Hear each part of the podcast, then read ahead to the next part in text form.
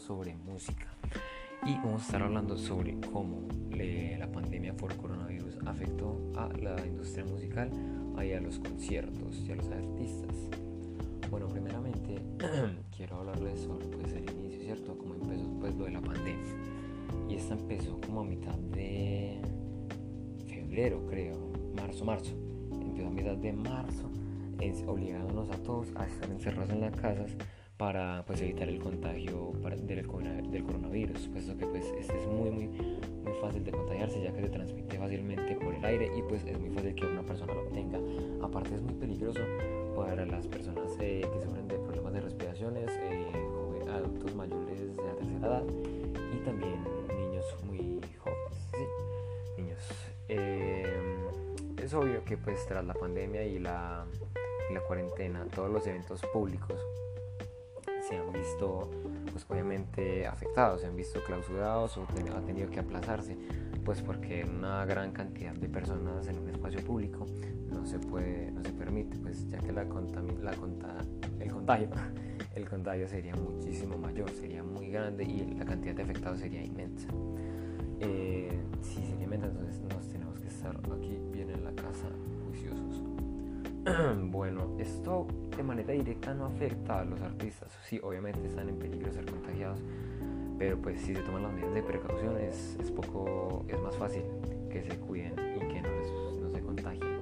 Pero los afecta tal vez de una manera psicológica, ya que no poder mostrarse y no poder mostrar su arte en un, en un concierto, en un espacio público, es una sensación muy agobiante porque, porque una de las sensaciones más indescriptibles que se puede tener es presentarse en un, escenario y mostrarse, mostrar su talento, mostrarse cómo es.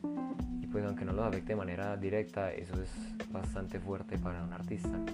Y ya más de fondo, los trabajadores que pues trabajan en, los aspectos como eh, la luz, escenario, eh, camarógrafo, todo que tiene que ver en, como en el staff del escenario, eso se ve un poco más afectado en la economía, ya que pues su trabajo, ellos viven de eso, ese es su trabajo. Y pues claro, se afecta directamente, no tienen cómo trabajar. Eh, también tienen que recurrir a vender, eh, bueno, tengo casos, algunos casos de gente que ha, tenido que recurrir a vender algunos de sus, de sus, ¿qué? De sus productos, bueno, no productos, sino de sus materiales de trabajo, tales como luces, algunas cámaras, que ya no hayan utilizado tanto porque en serio no tenían como con qué trabajar.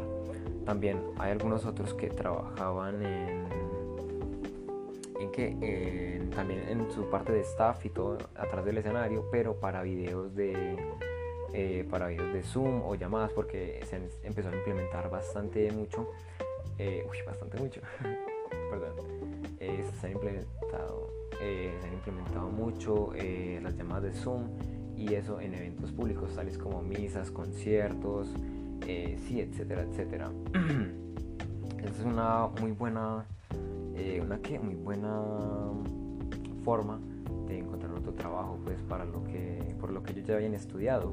Es muy difícil encontrar otra forma, tal vez, no sé, cómo vender, eh, no sé, dulces o también hacer manualidades para vender. Eso ya es más complicado porque ellos no estudiaron para eso. Estudiaron para, para camarografía, luces, sonido, para todo lo del backstage del concierto entonces es una posible solución.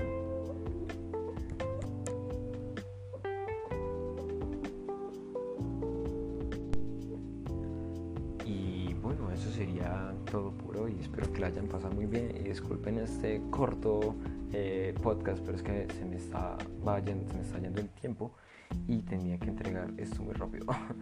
Eh, espero que lo hayan disfrutado, espero que se hayan informado un poco, así sea y ojalá la pasen muy bien, eh, estén sus casitas a salvo y se me cuidan. Chao.